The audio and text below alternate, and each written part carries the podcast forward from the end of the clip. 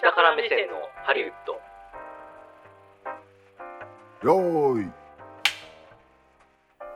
こんにちは久保田裕也ですこの番組は映画好きというほど映画を見ていない映画好きヒエラルキーの下の方にいる久保田裕也と映画制作の現場を一番下っ端としてキャリアを始めた下から目線を持つ三谷兼平さんで映画業界のいろんな裏側を話していく番組ですこんにちは。こんにちは、こんばんは、三谷兼平です。よろしくお願いします。ということ緊張でね。してますから緊張してるからくしゃみがねそうですね。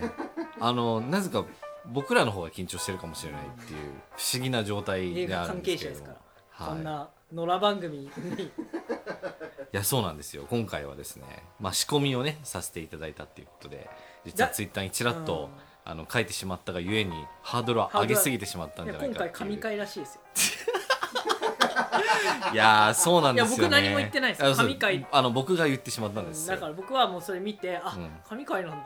うわいやーそれはやばいな。ほーんみたいな。いやでもでもでもあのきっといや必ずやあの いい回にはできると思うので、ね。っていう自信を持ってお届けします今回。はい。最近だからえあれなんですよ。映画関係者の方々がうん。ちょっともう本気で聞き始めてる感がああるんで。それはねちょっと感じてますね。本当にはい素人がヨタ話してるのと映画業界の負のプロデューサーがそうそうそうそうそう。コンビニでタバコ吸いながら雑談してるぐらいのノリで聞いてください。本当に。怒んないでください。まあでもそんなね我々も ついに2人目のゲストが登場するということで。はい。出ました。よえー今日は来ていただいてます、えーこの方に来ていただいてます。どうぞ。あ、はじめまして。えっ、と三谷君の友人でありまして、えーエディターであります内田です。緊張してます。今今めっちゃびっくりしょしめっちゃ硬い、ね、めっちゃびっくりした。来ると思ってなかめっちった。ゃ硬いねすみませんやり直していいですか？全然大丈夫全然大丈夫 いやーまずいな。もう一回まあもう一回やりましょうかじゃあ一応じゃあテイク2やりますか？はいよーいえっとロサンゼルスで、えー映像編集エディターをしている内田隆と申します。よろしくお願いします。はいということで映像編集の、いえやー。ー内田隆さんに来てもらってます。あれですよね、うん。あのリトルリーグの球場にうん。エンゼルスの選手が来たみたいな感じですね。そうね。確かに。やばいじゃん。全そうだと思う。然そんなことないです。いやばやいやいやいやいやそうやばいじゃん。ダメじゃん。それ。あのアメリカでお仕事仕事されるんでもう本当メジャーリーガーですからそう。実質。もうちょっと台湾球界とかの方がまだ。ちょっといやーちょっとねレベルが違いすぎて大丈夫です。か、えーまあ、今日はそんなねあの内田さんにいろんな話を、えーはい。聞いていきたいと思います、はい。怒らないでください。いえいえ全然そんなことないです。あの第一回から聞いてるんで。いや本当に。えじゃあ最高です。あの、はい。じゃあ我々のクオリティラインはもう把握されてるから。そうですね。これでねだいぶハードル下がりましたね。はい。というわけで行ってまいりましょう。下が目線のハリウッドスタートです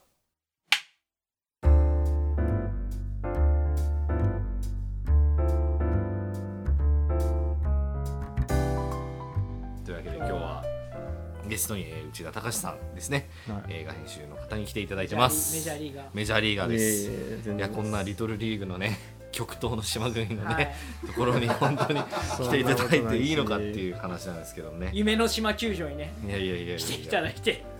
まあ今日はねえっ、と、内田君内田さんなんて呼んだらいいんですかね。まあいつも通り呼んでくれていいですよ。あじゃあ本当に。高志ですね。あそうですねえっ、とそうですね。高志君とかまあ言うんですけれども。たかし。高橋高橋。高橋ですね。そうね。アメリカ流入と。そうそうそうそう。えっ、と今日はなぜこう来ていただけたのかっていうところで、あの実はですねまあ私がこう留学していた頃にあの同じ USC でですねと学科が違うんですけども、はいはい。まあ同じ日本人であるということであ日本語喋れる人がいるってちょっと思ってあの話しかけたらですね話が通殴りじたので。合いになって。いやいやいやいや殴り合いに発展して。いやいやいやいやそんなことはない。全然もう超仲いいんルーキーズ的世界観じゃないよそんなもう、うん。で喧嘩した後こう拳をグッて。そそんなことはないんですけれども。はい。あのまあそれがご縁でですねずっと、えー。はい、お付き合いをさせていただいている感じなんですけれども。じゃあ単純にあれですね。あの友達を連れてきたわけじゃない。いやまあそういうことです。え映画のあの単純に単純に。さっき最初に言ったじゃないですか。メジャーリーガー来てるわけです。そう。でも友達ですからね。友達ですか？そう。メジャーリーガーでも友達がちゃんと呼べるっていうあなるほど。ねそうそうそうそうそう。コネがあるよと。いやいやいやそういうことじゃないですよ。でももしかしたら分かんないですよ。この5年後10年後とかにあの内田隆君が実はこの下張りに来てたっていうもう伝説の回になるかもしいれないやでも本当わかんないからねこれ。いや本当わかんないですよ。作品賞とか。そう。あ編集賞とかあるんじゃないですか？ありますありまあります。もう取っていくと思いますよ。あまあなんですけれどもまあ今は卒業してどんなお仕事をされてるんですか？えーっと今はそうですね大体その、まあ、もちろんあの映像の編集っていうか映画の編集って最初に自己紹介した通り、えっと映画の編集がメインなんですけれども、うん。その映画の編集だけじゃなくて、まあ、うんそのコマーシャルの編集とかあとよ予告編の編集とか、まあ、うんそういった映像編集みたいなことをなんかいろいろやらせてもらったりとか、まあその他細々とした映像の仕事はさせてもらってるんですけど、まあ、うん。メインのエディターメインはエディターが多い仕事をさせてもらってますね。なるほどね。はい。映像編集。映像編集映像編集になりますね。ううん。んエディターっていうとねうん。なんか編集者さん。あの自分がイメージする編集者やっぱね本の編集者みたいな。あまあそうですね。それは確かにあるかもしれない映像編集ですね。そうなんですそうなんです。だから皆さんが目にしている映画っていうのは実はこの編集の人がいて、このどんな映像をどの順番でみたいなことをこう司ってるっていうね。これ僕なことなんですけど。何でも聞いていいんですか？何でも聞いていいですよ。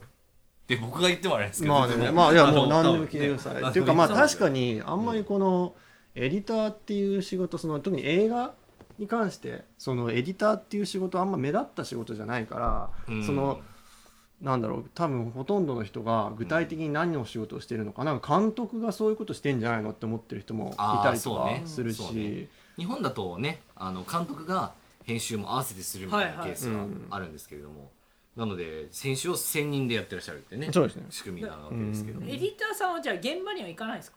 現場にはほとんど行かないですね。大体そのうん映像の編集の、まあ、部屋があってあー。そこで作業をするっていう感じであのなんならその俳優とかにも直接会う機会っていうのはほとんどないし大体そのこもって他の撮影チームとは別の場所で作業してることが多いですね。う本当にひたすら編集って感じなんですね。もう本当にひたすら編集でまあそうですね。本当にずーっと朝から晩まで窓のない編集室にこもるという。密密室ですかね。密室なんで、うん。もうなんか、ね。うんもうずっとリモートワークみたいな感じですけどリモートワークっていうこの一つの部屋にこもって作業っていう感じです。じゃあ素材はなフィジカルで来るんですか？もうオンラインデータでオンラインで来るなんまあケースバイケースっていうか、あのうんプロジェクトのサイズにもよるんですけど、まあその大きいプロジェクトだったらサーバーにこう入っててではい。そこにつなげてっていうことでまあ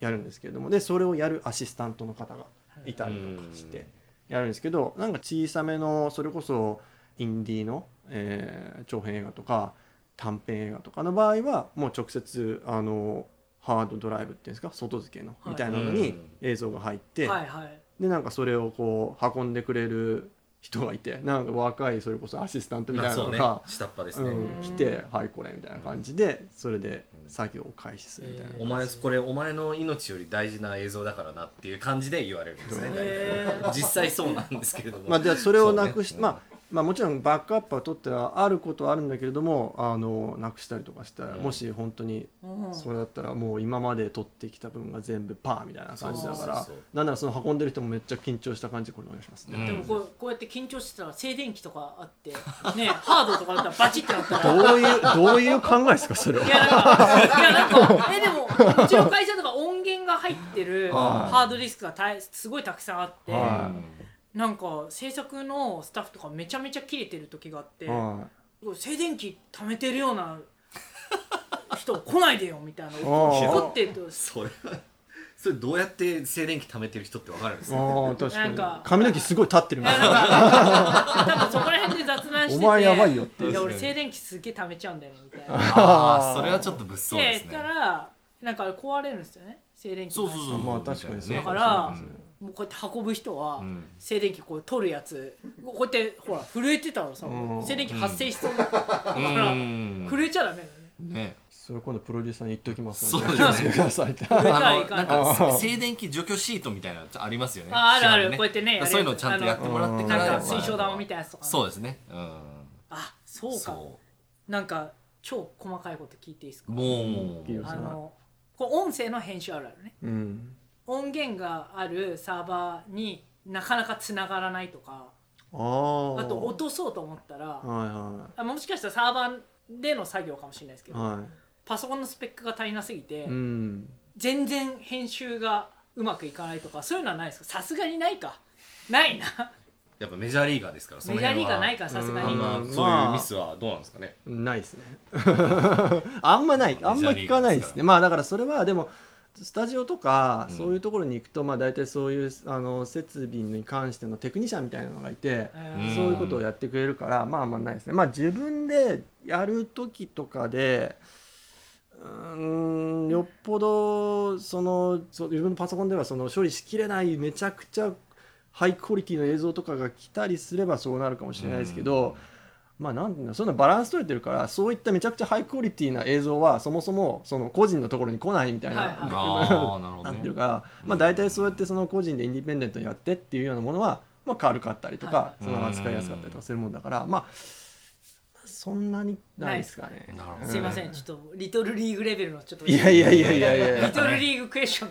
いやいやいや。ちょっとねやっぱね。やっぱメジャーだからそんなないの。そうですね。やっぱ球速150キロ台で頑張ってますからあでもあ100キロ僕出るから僕らは100キロ前後100キロ出るか出ないかの会話をしちゃってますけど、ね、正面カーブみたいな。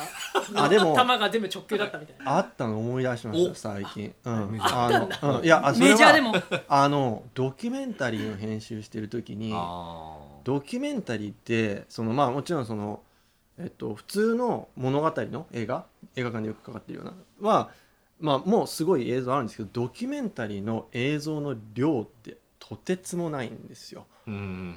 でそのとてつもない量の映像を編集してる時に落ちる時はありましたね。もうそれはああのプレミアを、えっと、なんだろう Mac のハイエンドのコンピューターで開けるだけでもうん。10分ぐらいはかかるような量の映像素材、あのーまあまあある人のドキュメンタリーなんですけどその人がまあ結構著名な方で、うんもう20年分ぐらいの映像が全部ハンディスクに入ってて、はい。それを編集するっていう時はさすがに1回それでちょっとプレミアが動かなくなった。1回どころじゃない結構何回かっていうのはありましたね。確かに。今ちょっと自分の中でそのいわゆる物語編集のこと考えてたからうん。ちょっとないかなと思ったんですけどまあ、結構迷惑な話ですねじゃあねそんな、まあいやまあまあまあでもそれも仕事の一部みたいなところが あるからまあいいんですけど。それ編集は結局できたんですかそれ？あできましたね、まあ、それはあのバックアップを取ったりとかするんで、うん。そのプレミアがあの自動で。ああなるほどね。15分に1回ぐらいバックアップ取ったりとかするんで。でもそのその時は落ちてでそれのなんだろう15分ごとに毎回セーブされるからその15分前のところからちょっとやり直してみたいなああなるほどね。ことはありますねタイムリープものみたいああまあそうかもしれないですね。本当そうですね。ん繰り返すみたいなところながリアルにうん。大変。そもそもじゃあその映像がそのエディターさんで来ましたっうん。ていうところから、うん。うんうんままず何何をするんですか、確かになねどういう状態で来るのか、確かに。うん。ままず。僕らが見る映画に行くまでの道そうそうそうのりみたいなのがねだから全然。ね素材だけ来た状態うんなわけじゃないですかまず素材がどんなものなのかそうね。裏側知らないから。確かに。ねこうやって。どうどうなるんですかね？その一番最初うん。何するんですか？じゃあ。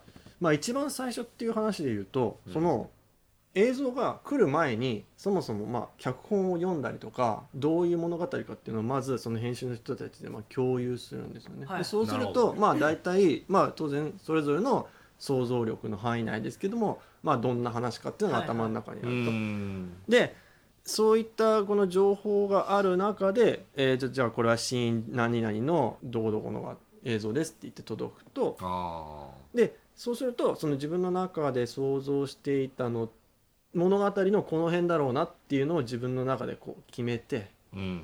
でその、えーまあある意味その脚本に従ってもらった映像を編集していくというかそのストーリー脚本に書いてあるストーリーに合わせてつなげていく。っなるほどねていう作業をじゃあ映像がっていくと。来た時にその一日撮った分の素材でうん。まずは組み立てていくっていうのをずっと撮影期間中あそうです。ねあの撮影とこう並走しながらやってるみたいな感じ。そんな感じです。あじゃあもう超あれだ。超ピース数の多いパズルみたいな感じだ、ああそうです。ねでそのそのピースのどっかわかんないけど、うん。仕上がりはこんな感じですっていうのうん。は事前に見させ見ていてうん。ただ多分週に一遍なりうん。なんか何日かに一遍なり30ピースだけ来ますみたいああなるほどね。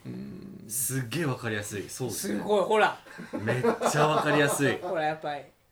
でこうなんかきっとね真っ白とかでどこに置いたらわからないピースそうとかもあそうなのよるんでしょうね。でそでもそういうのとかないんですか実際？でもこそのれ何これみたいな。そうねあるし、うん。そのピースの正解はないんですよ。だからある意味だからそのピースをどのようにこうつなげてもいいわけだからだから例えばあのなんていうのワイドショットって言って要するにこの前景を撮ってるショットはいで2人が会話していて2人の全身が見えるみたいなショットと顔だけのショットっていうのがあるわけじゃないですか。でそれを顔だけのショットだけで組み立てることもできるし顔だけのショットいらなくて全体のこのショットだけでそのシーンを完成させるっていうこともできるっていうまあバリエーションがまあまず無限大にあるわけですよね。うんだからでそれをつまり決めるのが、まあ、最初の編集者のまあ仕事の一つで、うん。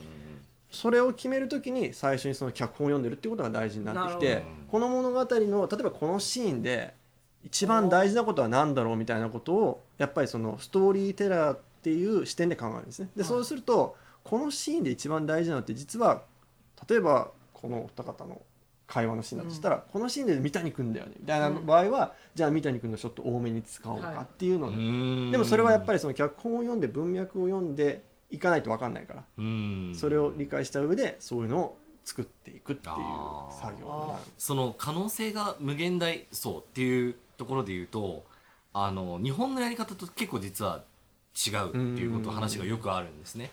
でこれはまあちょっと補足的な説明になるんですけれども、日本だと,、えー、と絵コンテを先に決めるんですね、うん。つまりこのショットでこの俳優がこれを言う。あその後別のショットで別の俳優が何を言うっていうのを決めてるから、その素材分しか取らないんですよ、同じシーンの中でも。あ CM とかそうだそうそうそうそう、うん。だと思うんですけれども、あのハリウッドの場合はあるシーンがあったらそのシーンを通しで何回も何回も撮影するっていうのをやるんですねじゃあその中でそエディターさんにいいのいいのそうそうそうそうそう。いい感じにしてくれよっていう。うそうそうそうそうなんですめちゃめちゃ裁量でかくないですか？そうなんですそうなんです、うんだから日本でのその編集っていうと割とだからもうある程度決まってる部分があってそうそう。まあ、その中で尺を調整してとか裁量っていうかこうはあの編集の自由がなかなかあんまないといいますか、うん。あの状況になりがちなんですけれどもその分だからもう選択肢が逆に無限大あるっていう。えめちゃめちゃ偉いじゃん、いやそうですよ。めちゃめちゃ偉いっす。そうですよ。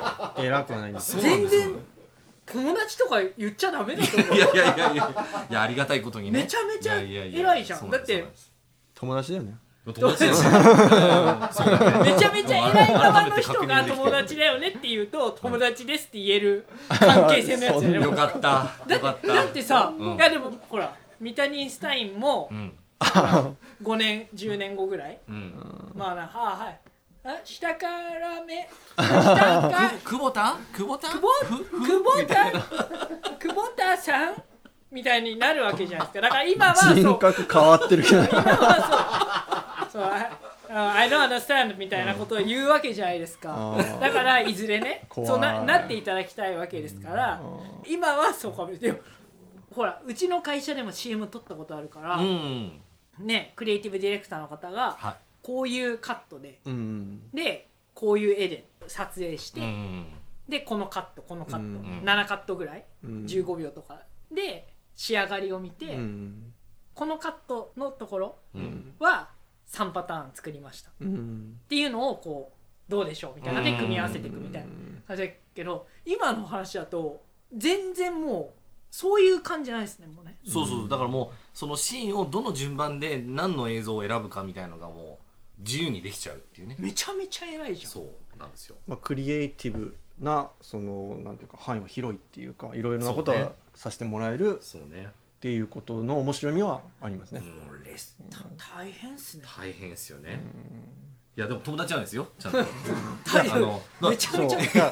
その大変っていうのとその今ちょっと三谷君が言った、うん。その日本とアメリカのやり方の違いっていう話で言うと例えばその今 CM の話が出て日本のその CM だとそうやってこう、はい。もうあらかじめコンテがあってっていう感じなんですけど、まあ、僕がやったことあった、まあ、CM っていうか、まあ、あるプロダクトの紹介動画があったんですけど、まあちょっとあるアスリートの方が、まあ、その主人公っていうかメインパーソンになって、まあ、そのプロダクトを紹介するみたいな内容だったんですけど僕が最初にもらった素材でえーとまあ、そのプロダクトを使ってる映像もあるんだけれどもそれ以外にものすごくこうなんか抽象的な映像がすごく多かったんですね。でそれはその例えばその、まあ、アスリートなんでそのスポーツをやってるんですけど、それがなんかこう廃墟みたいなところでや練習してたりとか、はいはなんか急にこう鏡がバーって出てきたりとか、まあ、いわゆるちょっと芸術的なショットみたいなのがいっぱいあって、でまあ、当然僕としてはそういうのをこうかっこよく組み合わせた上でなんか商品商品を紹介するみたいな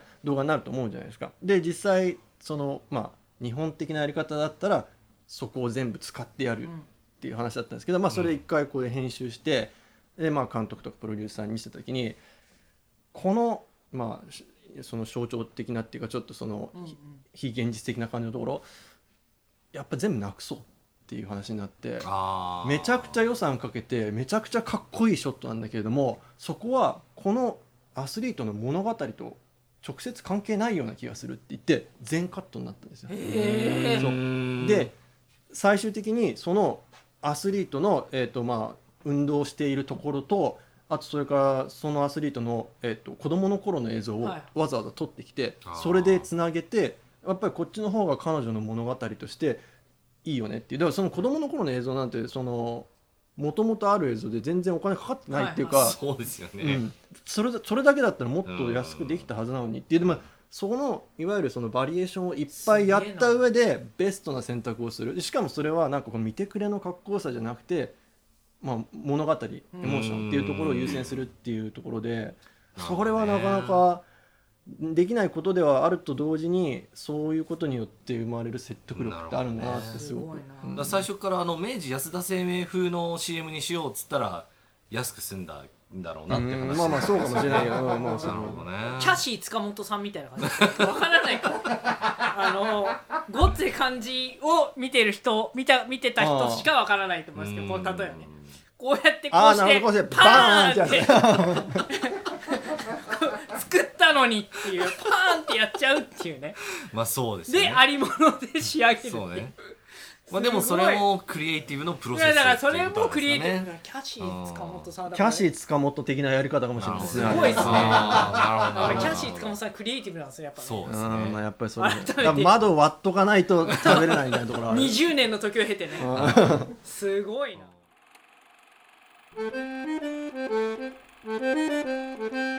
下から目線のハリウッド。窓を割っとかないと食べれないみたいなところある。20年の時を経てね。すごいな。うんまあでもそんなこんなでだからまずはだからえっ、と編集の方でたくさん無限の組み合わせの中からまず1パターン作るんですよね多分最初から。最初は作るんですよ。最後まで。そうそうそう。でそれをその後どうするんですか？そうですね。長いそのタイムラインの話で言うと,、えー、と長編映画の場合はまずその編集者によってその編集されたのをまずエディターズカットといってでそのエディターズカットっていうのを作ってそれを、えーディレクターとプロデューサーと、まあ、その他キークルーのみんなでそれを見るんですね。でうん。見てなるほどねと、まあ、こんな感じの映像作品になりましたってなった後に監督が編集室に入ってきてじゃあこれからもう一回やり直そうって言ってそのエディターズカットを元に次はディレクターズカットっていうのを作るんですよ。あーなるほどね、でまあ元にとはいうもののまあそのやり方っていうのは千差万別でよしじゃあちょっと今までのは全部なかったことですよっていう人も 今のキャシー塚本スタイルです、ね、今まあキャシー塚本スタイル。キャシー塚本監督ですか？にうん。すごいまあでもまあそれは極端な例でうんはあるそれは極端ですけどでもあるんですね。うん。あのーじゃあここのやり方は良かったしこの編集は僕も想像してなかったけれども、私も想像してなかったけど好きだからこれはキープでいろいろ変えていこうかっていうのがあってまずそれでディレクターズカットっていうのができてでそのディレクターズカットをもう一回みんなで見た後に今度編集室にプロデューサーが入ってますで今度はプロデューサーズカットっていうそのプロデューサーによるあのディレクションじゃないですけどうん。のもとで作っていくと。でそのプロデューサーがまたちょっと今までのことなかったことにっていうのも まあ極端ですけど例えばすごいこのなんだろう例えばですけどえっ、とえー映画ってまあ1時間半2時間ありますよね、はい。この最初の15分いらないよねみたいなことを言ったりとか。でそうするとその15分ドバッとなかったことになってでまたそのじゃあ16分目からじゃはい。あちょっと一つ一つやってってって言ってプロデューサーズカットっていうのができてで一応そこでまあ大まかな流れとしてはピクチャーロックって言って映像の編集は一旦そこでまあ完成という。うん。まあまあもちろんその細かくはエグゼクティブプロデューサーとかまあいろいろ出てくるとは思うんですけどうん。まあその大まかなエディターズカットディレクターズカットプロデューサーズカットっていう流れがあってその流れでうん編集完成すると。じゃあ一番最初の編集者が作ったカットが100あるとすると、うん。監督が入ってきてそのうちこうエッセンスとして残るのはざっくりどんくらいだったりします？もちろんそれがゼロだったり いやだからいやとそういやそうだ。まあでも本当面白く言いたいんだったらゼロって言いたいんだけどでもん。本当これケースバイケースで、うん。一番でも残ってる場合ってじゃあどんな感じになります？まあでも半分ぐらいかな。半分ぐらいなんですね。うん。で全部残すとかないんだ。やっぱそうなんですね。全残しっていうね。まああの短編とか、うん。その CM とかよっぽど短くてこれ完成してるよねってなったら結構編集のカットが割と最後までいったりとかすることもまあある。なるほど、うん。なるほけど長編映画ではまずありえないですね。どなるほどね、でもなんかそのじゃあ最最初の15分いらなくないみたいな話になった時にカットしたところからスタートして、うんはい。こう話のつじつまっていうか、うん。なんかいきなり始まってんなみたいなうん。感じになって、うん。なんかこっからスタートおかしくねみたいな話で、うん。このあ後のやつうもうん。直さないといけないよねまあでも逆に言うとなんかそれは脚本の段階でもしかしたらいらなかったかもしれないものだったりとかもあするんですよ。ーなるほど。うん。うん。例え映像じゃばなくてね。そうそう。うん。例えばなんかわかんないですけどある人の結婚式の一日を映画にしますってなった時に、えー朝起きて、えー布団畳んで歯磨いて、えー、となんかカーテン開けてみたいなシーンがあったとしてモーニングルーティンですそうねここいらなくないみたいな、はいはいはい。朝起きてドア開けたところからスタートの方が気持ちいいよはいはいねっていうぐらいの感じで、あーなるほど。ここいらないよねっていうふうな判断がなされたりとかする場合がある。はいはい。確かにね。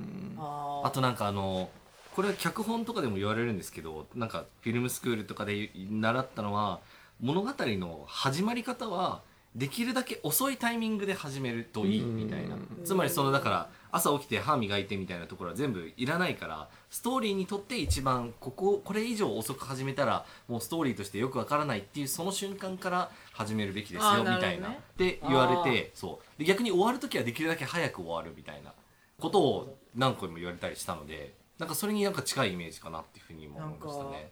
あエディターズカットエディターズカットそうですね。プロデューサーズプロデュースでこれピックだからもうとんでもないうん。人たちが絡んだらなんかめちゃめちゃクリアが難しいドラクエみたいになるわけですよね。キャシーキャシー塚本 ABC みたいな。そうね。こうこれ倒せないだろこれみたいな。属性がキャシー塚本みたいなのが。こんなにどうすんのこれみたいな。そうねでそれにホイミスライムとかいても意味がないみだたいなからもうねあんまもうどこ組み立てゼロから組み立て直さなきゃみたいないやでも本当にそういうことはあります。よあります。でもこれ今ちょっと話切ってて今思ったのはエディターズカットができましたって言っはて、いはでディレクターズカットができて、はいでプロデューサー入っていはいくるじゃないですか、プロデューサーカットができてはい。それに対して監督さんが「なんだこら!」ってプロデューサーさんはもああそうね。うマーベラス。みたいな、なんかもう完璧だと。ううん。んでしたらちょっと 高橋。あれはめっちゃ発音うまいじゃないですか。高橋。ちょっと Come here ってやつね。いやちょちょスターバックス行こうみたいな。ちょっとあの俺は納得してないぞこれは。あこここだけでいいからみたいな話はいはい。ないですか？あります。もうめっちゃあります。めっちゃあります。もうだから、えっと、プロデューサーズカットの時は基本的にその監督とプロデューサーは常にこうバチバチだし、うん。なんならそうなんだ。エディターの仕事はそこでいかに両者を納得させる折衷案をなんとなく出したりとかするかみたいなところもちょっと、まあ、役割としてあってえめちゃめちゃすごいじゃないですかめちゃめちゃかわいそうだよ。まあまあまあまあまあかわいそうだよ。だっていやいや。最初さエディターズカットを作ってさ まあまあまあまあ。そうがこれだって思ってダメ出しされてダメ出しっていうかまあこういう方がいいよね。そうです。で作ってで他の人なんかもう一気に一緒に来てくんないのかね。そうそうです。確かに。ねもうだからあのどんどん感情は死んでいきます本当にそれをやっていくうちに。おおでだってでしまいにはそのなんかう上の喧嘩を沈めるみたいななんかあの。そうね。ねだえだそうです。きついっすよね。どっちも俺のアイディアじゃねえしそもそもみたいなあ感ーなるほどね何その鬼越トマホークみたいな。でししまいには2人からうるせえなって怒られるみたいな。絶対なんか中間管理職よりも辛い立場みたいな、じで、めそうね。そうね。確かにね。ちゃめちゃかわいそう。それ気持ちメンタルはどうやって保つんですか？それで。まあでもそれが仕事と割り切るみたいなところはあるかもしれない。いやでも本当にだからあの作品のことを第一に考えるじゃないですけどうん。あもうその無視の心っていうか、うんまあだからそのいろんな人がいろんな意見があるのは当然だからまあその中でそのまあよく言ってるのはその誰そのプロデューサー監督自分とかじゃなくてキャラクターの心になって考えた時にどうするだろうみたいなことを考える。だからセリフのタイミングとかを話す時にあの決める時にまあなんかもっと早くとかもっと遅くって言ってて「高橋どう思う?」って聞かれた時にこのキャラクターはまあ前々にこういうシーンがあったからこれぐらいなんじゃないでしょうかって言うと「なるほど。OK それで」って言って次に行くみたいな。確かに。だからキャラクターで考えるみたいなことは結構一つスキルとして学んだかもしれだない。じゃあ最終的にはだからエディターズカットディレクターズカットプロデューサーカット最後やっぱエディターズカットになるまあいやまあどうだり輪廻して。いやそうね。結局巡り巡って。結局高橋決めろっていう。まあその お前たち何なんだよっていう そういう部分もあるみたいなことですようん。ねよっぽどこの議論がそあの長続きしたりとかしたりとか。まあでも一応そのルールとしてエディター以外はキーボードに触っちゃいけないみたいな。それはあるんだ。あるんですよ。そうだからまあそこはその、まあ、責任持ってやるっていうか。すごい。うん。青島イズムですね。そう。現場で起きてんだっていう。そうね。ああまあそう。事件そうはね。会議室じゃない会議室あーそうですね。それを字で言ってるわけですね急に放課の話。にいやいやいやいや。メジャーリーガー相手に。いやいやいや。日本の映画にも精通してますから。ああそうかそうか。もちろんてかもうもう日本の方なんでね。も日ちろんもち本の方なんろんですよもちろんですもちろん。今更ですけど。今更ですけど。まあまあまあまあね。でだからプロデュースカズカットが一応世の中に出回るカットとしてあって、でももちろんそれに対してまああの監督が、まあ、やっぱ嫌だっていう時があったりするんでじゃあファイナルカットをどっちが持つかみたいなね。議論がなされるっていう、だから最後の編集権はもう監督なんだっつったらディレクターズカットが世の中に出回ることになるし、まあ、そうじゃない場合がほとんどなんですけれども、基本的にはプロデューサーズカットっていうふうになるっていう、それ最初の中にじゃんけんとか決めとくんですか？それは契約ですね。あ契約で決めないそうそうれじゃんけん。で契約ショーみたいな。そうそうそう。でやつはないですね。あそれは大丈夫です。そうです。あの3回勝ったらとかそんなことじゃないですね。じゃあ契約にじゃあ最後は高橋が決めるって言ったらもう高橋が決める。高橋、そうねエディターズカットってないですよね。ないなないんだ。さすがにね。うん。それは、うん。えいやでもすごい仕事だな本当なって思いますけど。かそんなにそのクリエイティブな部分もすごいあって無限のパターンのパズルみたいな。はい。そういう仕事もやられて上のドンパチの、うん。まあまあまあまあまあまあまあこの辺りどうですかみたいなうん。仕事もねされてもうそういう仕事なんだってイメージされてエディターやろうっていうふうに思われたんですか？いや全然そんなことないそれは。もう、まあ、半分成り行きみたいなところもなきにしもあらずなんですけどただその原因っていうかまあその理由エディターになった、はいはい。まあ、理由っていうのは三谷君もいた USC にいた時にえっとまあ僕はプロダクション科にっていうところにいたんですけど、プロダクション科1年目の終わりにまあ自分がその何を専攻するかじゃないですけど、うんうん。細かく学ぶかっていうのをまあ決めるんですね。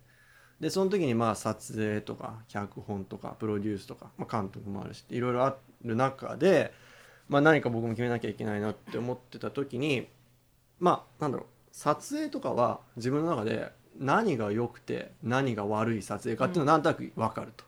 で脚本も分かる。なんとなく分かる。それができるかどうかは置いといて。うん。ただ編集に関してはなんかいい編集悪い編集っていうのがよく分かんねえなって思って、それをちょっと知りたいなって思ってそこでなんとなく編集っていうのをまあ先行するというかまあちょっとまあ勉強するっていうかやってみるっていうふうにしてでそこで編集をやったからなんかその学校内でな短編作るよってなった時に「高橋編集できるよね」って言って呼ばれるようになってでそれから卒業してからも編集やるよねみたいな感じで呼ばれてっていう感じで仕事になってった。でまあもちろんその最初の興味が仕事になったわけだから。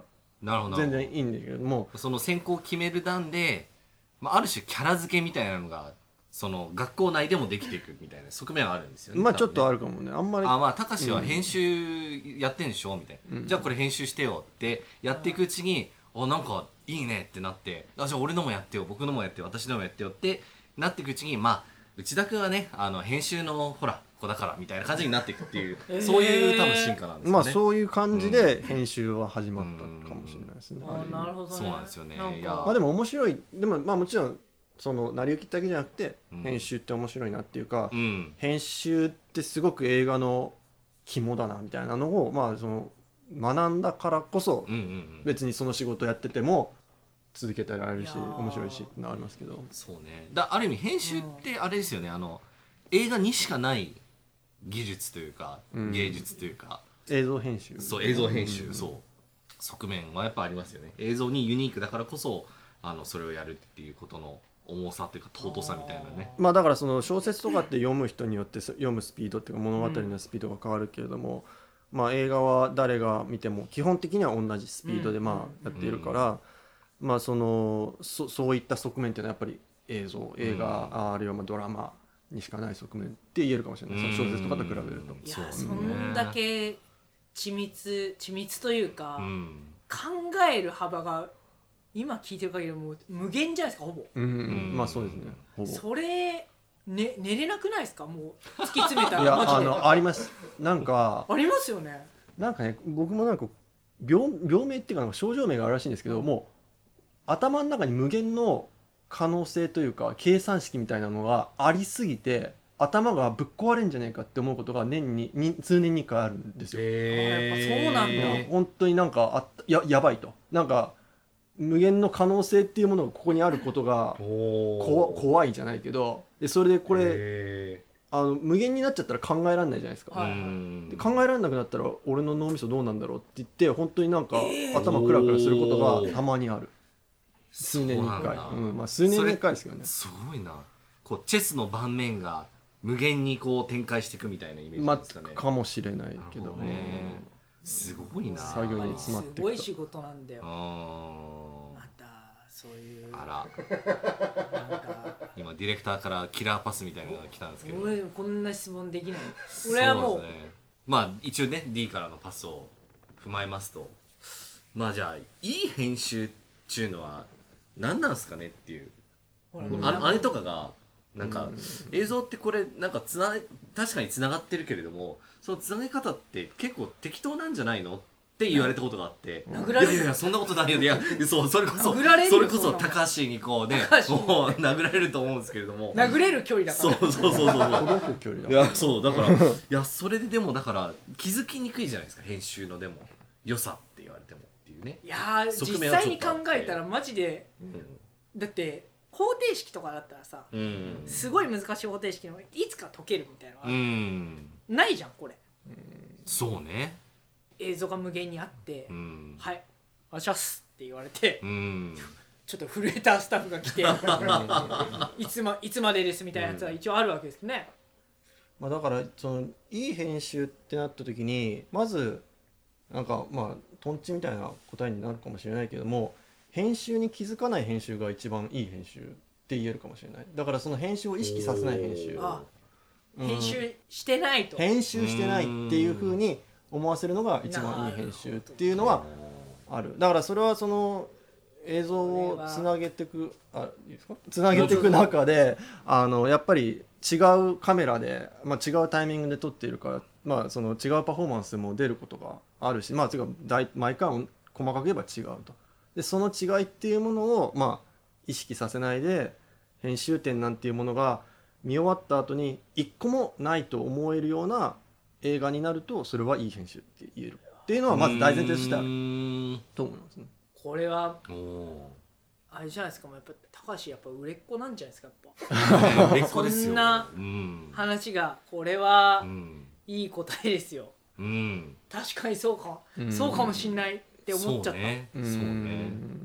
意識しないっていうのはそれだけいい編集だったってことなんですね。だって気づかない気づいちゃったらやっぱちょっと冷めちゃうかもね、だあまあまあまあね。そう。でもまあもちろんその普通の見る人は編集なんていうことを意識しないから、うん。この編集悪いななんて思わないじゃないですか。じゃあ悪い編集が何かっていうと例えば物語の流れが止まったりとかさっきまでこの話やってたのに急に違う話出てきたなっていう時って見てる時ってあの言語化はされないですけど、なんか自分の頭の中で違和感があるじゃないですか、うん。うんその違和感が悪い編集だと思ってその悪い違和感をなくしていくな全部なくして物語が完結したらそれはいい編集だったって言えるんじゃないかなって思う。なるほどすねごいよこれはいやーさすがメジャーさすが僕も同じこと今思い本 同じこと。やっぱマイク・トラウトだよってそいう。うたるゆえんがねやっぱり、ね。そうなんですね。翔平大谷は翔平大谷なんだよやっぱ。いやそうですね。高橋内は高橋内だからやっぱ。いやいやいやいや。これはこりゃ大変だな。大変な仕事してるな。うん、いやでも逆に編集の経験を積んでいくとその分やっぱり映画に対する感覚とかセンスとかも磨かれていって、うん。それ以外の職の例えばなんかじゃあいずれ監督しますみたいな時とかなった時に、うん。生きてくるものなんですかねやっぱね。いや生きてくると思いますよ。なんかそれはやっぱり、なんだろう。編集ってまあそのタイミングでその物語を話す時にこうどのタイミングでどの情報を出すかってすごい大事じゃないですか。なんかそれを間違えると同じ話でもつまんなくなったりとかなんかオチ先に行っちゃってねみたいな話をする人がいたりとかなするじゃないですか。るほどね。でだからその話の順番っていうのがいかに大事かっていうことを理解した上で脚本を書いたりとかする。そのなんかマインドセットができるっていうのは、うん。まあなんかこう編集をやっていたからこそできることかもしれないしもうちょっとなんかこう別の視点から言うと結構その長編映画をなん、まあ、けそんな大してやってないですけど、まあ、その映映像編集っていうのをこれまでやってきた経験からするとうん素材が結構適当でも割となんとかなるっていうところがあって、へー。つまりあのよくその、まあ、LA ではというかハリウッドでは、うん。その映画を作る上で物語は3回作られるっていうふうに言われていて最初は脚本を作る、はい。でそこで物語ができると。で次は撮影の時、うん。うんそれはそこの撮影の現場で俳優の解釈とかあるいはもうその、用意できたセット。うん。まあいろいろ制限がありますね。でその中でその最初に用意した脚本では達成できないことが出たりする。それをうん。いかにこう直していくかっていうことでそこでまたもう一つの物語が作られて、さらに3個目のその物語が作られる機会っていうのが編集だっていうふうに言われてるんですよね。うんそのマインドセットがあるから自分が編集するときにちょっとこれやばいなと思っててもまあこれ後で編集でもしかしたらうまく物語をうまくできるかもしれないっていうふうに考えられるから結構現場でちょっとリラックスできるっていうか、うーん。なるほど。まあ、ちょっとそこら辺はまああれなのかもしれないけどあんまりそういうこと思っちゃいけないのかもしれないけれども、うん。でもまあなんだろうな。どうせ完璧に現場で撮ろうとしても編集で変わるからっていうことを考えておくと、まあなんかあーなんか現場で少しリラックスしてより自由度が上がるかなって思うかな。うん。ちょっとそこら辺はちょっと専門的な話になっちゃうかもしれないけど。なるうん、だからエディター出身の監督とかもいるいるってことですねだからいますね。ううん。んずっとエディターで生き続けるわけじゃないんですよあでもそういうていうかまあそういうキャリアパスももちろんはたくさんある。まあ僕は個人的にはもっとちょっといろんなことやっていきたいなとは思ってるんですけど。い、うんどどういう方向性？まあとりあえずはまあ自分の作品を作ってみたいなっていうふうには、うん、思ってますね。でまあその先はどうなるかわかんないですけれども、まあなんかこうもともとその編集をやるきっかけになったのがその USC で編集学びたいっていうのは当然その映画を監督する上で全部のフィールドを理解した方がまあいいっていう。でその中で編集って抜けているよねっていうところでやったみたいなところがあるからまあ今編集何年かやってなんとなくこう編集についてまあなんかはい。分かったっていうほどではないけどまあなんかこう体感的に知ることができたからじゃあちょっとその知識を使ってというかうーん。ベースにしてなんか自分の監督作ができたらまあ当初の目的を達成することになるのかななんてなるほどね。いやー素晴らしいですね。じゃあい一個切っていいですうん。か、はい。急に「はい明日から僕監督やります」って言うんですか？いやそれはその規模にもよりますけどまあ例えばじゃあ短編映画作りますって言ってそれに必要なバジェットがあればまあそれは別に誰だってできるわけですほど。ねそれはそういう意味では。まあただ実質本当の意味でキャリアとして監督になるっていうのは当然そういうふうにはいかないからまあ長いステップをかけてやっていかなきゃいけないんでまあそれはまあ長く時間をかけていくことになるだろうなとは思うんですけどまあそれも成り行きじゃないですけどなるようになるみたいなところはあると思うから。あじゃあ改めて監督としての勉強。まあ今ちょっと今は今やったりとかまあそうなんです勉強っていうか自分で制作したりとかなるほど、ううん。ああこりゃありますかねこの。こりゃあると思いますよ。み三谷三谷サイン P プロデュース。高橋高橋内田。高橋内田お願いしますよ。ディレクター。ディレクター。でとエディターね。でエディタ一ー回エディターズカットをだからもう作ってもらいましょうっていうことですよね。だだからエディターズカットを最終版として世に一回出してみようああなるほど、うん。あじゃあもう プロデューサーもう何の役にも いやい。やそうなんじゃないですよ。いやもちろん仕事はし置ますよ。置置物でしかない。